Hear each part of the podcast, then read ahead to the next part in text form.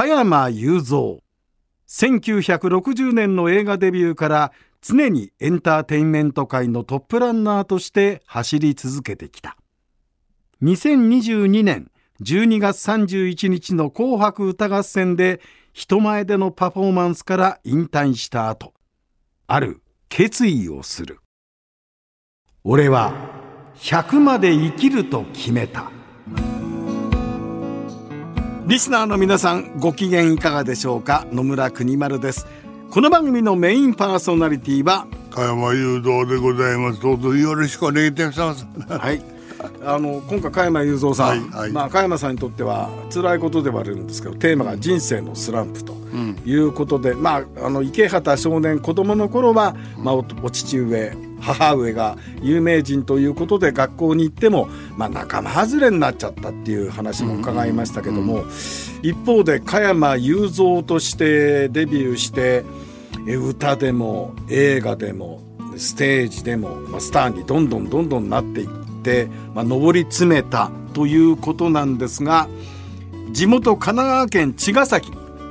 これはあのサザンオールスターズの歌にも出てきます。パシフィックホテルという素晴らしい、まあ、名所でもあったし、ホテルがありました。このホテルが倒産してしまったという、これ加山さんの責任というよりは、まあ、最終的には加山さんが、まあ、連帯保証人のような形になっちゃった、これは随分と当時の週刊誌でも加山雄三夫妻っていうのは出てましたけども、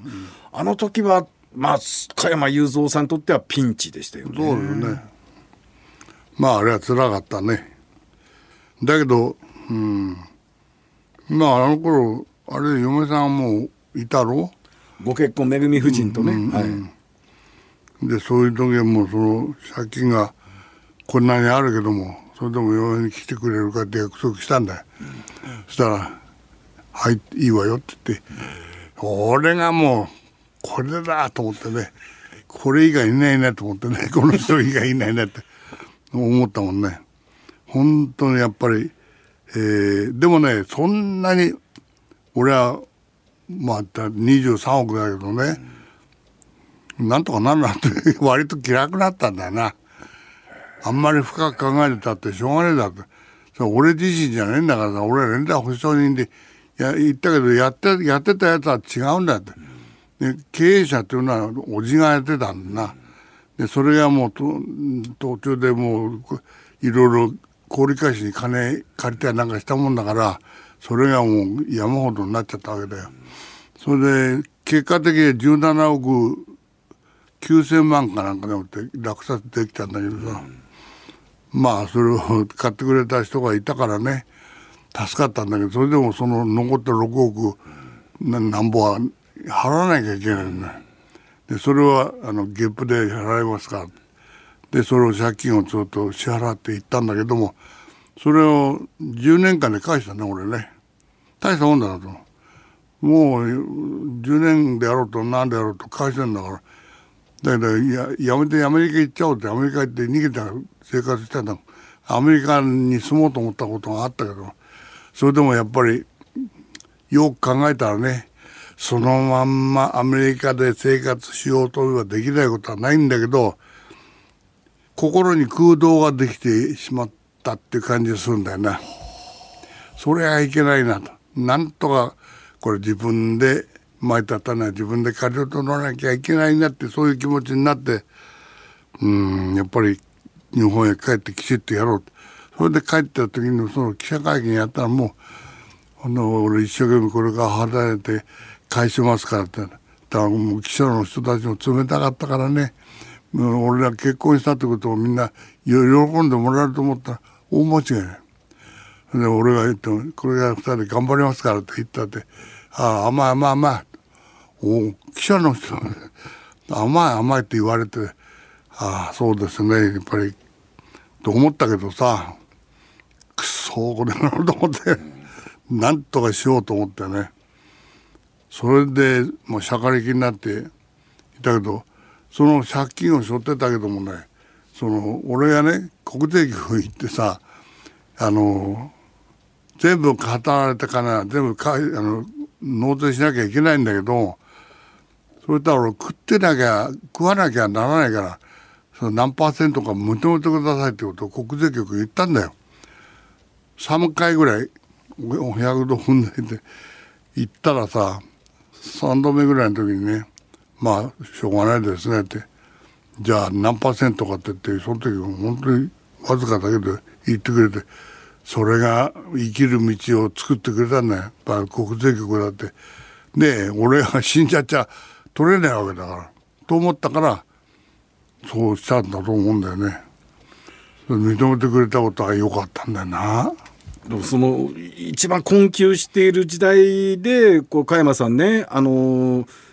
私が喋ってる番組でも紹介してくれた話で結構これ有名なんだけど、うん、あのめぐみ夫人と、うん、えー、一つの卵、うん、これを分け合って 2人で卵かけご飯を食べたっていう話が、これは結構有名になりましたけど、その頃の食生活ってどうだったんですか？それはそうだよ。それ卵卵なんだな。栄養があるから。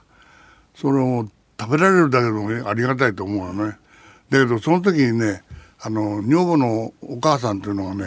カウンターカッポみたいなのをやってたの、うん、そこへ働いてたで俺たち食えなくなったらさそこへ行って余ったものくれくれないかって言って食べ食べてるも食べるものを少しくださいよってなんだね、う。ん、もらいに行ってたんだ夫婦で、うん、でその時にさ追い詰められるって言ってこの歌を売れたんだもんこれが、うん、お前と二人あなそういう歌をやってたんだよな、うん、そしたらさその店行ったらさ「おお前さん茅部ゆずじゃねえの?」って言うからさ「はいそうです」って言って。お前のこれ出したのは落ちぶれ果ててて歌いいじゃねえかって。追い詰められてって言うんですけどって言ったらさ落ちぶれ果ててて俺のこと言わって言わそう違いますよ。追い詰めてどっちだって同じようなもんじゃねえから。ああそうかねと思って。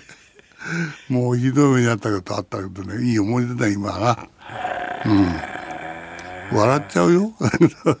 でもそうやって笑っちゃうよっていうか当時は大変だったと思うけども、うん、でもなんとかなるっていう若大将の全然なんか、うん、あんまり深く考えないね俺ね。でもなんとかなっちゃうわけだし。そうなんだね。人間ってやっぱだからどっか深いところでさなんとかなるなと思ったらその思い通りになんだね。本気でやる気になりゃ。だから人間はさやっぱり何かやるときに本気でもって取り組んだら必ずその方向に向かう。だからだやばい時にはこれはやばいんだって思ったらよしなんとかしなきゃいけないってもうなんとかしようって自分で思ったらそういう道が開けてくるから我慢してみんなやってみたらどうだって言いたくなるよね。見てると。結構人のそういう目に遭ってる人いるじゃない。そとおいなんとかそれそれはできるよ。絶対できるよ。やってみなって言って言いたくなるね。だ加山雄三のその人生って諦めないんですよね。そうだ諦めたらダメだ、うん、うん、諦めたら諦める人生になっちゃう、うん、だ諦めるとと一つの線を引っ張って引っ張ってね、うん、これはまあここから先はこれどう考えたってダメだって思うことはダメ。でこれは可能性あると思ったら可能性の方にかける。かけた以上やる。それそこにちゃんと自分で線引けるか引けないからな。なんか目標みたいなものですよね。具体的なね現実的な。線引きをしてみると、う。ん、まあいろいろあったけどね、うん、一つ一つ今だってあったよ今だってもうな何の変哲もないような人生かもしれないけど。いや考えてみたら今だってやっぱり苦労はしてるよねって。あみんな苦労するんだよいいんだそれは絶対生きるということはそういうことだ。じゃあ素直に受け取れてじゃあそれだけのことを頑張ればいいんだじゃあ頑張りよう頑張るじゃないかって言えばちゃんとねえ認めてくれる人も出てくるわけだ。うん。小山さんあの人生の中でそういうお金のピンチもあったけど、うんうん、俺は100まで生きると決めたというこの番組ですね、うんうん、100まで生きると決める前に今度はお体のピンチもございました。そうですよ。次回はそのお体のピンチをどうやって乗り越えて今に至ってるかを伺いたいと思います。ああなるほど。永遠の若大将加山雄三。俺は100まで生きると決めた。次回もお楽しみに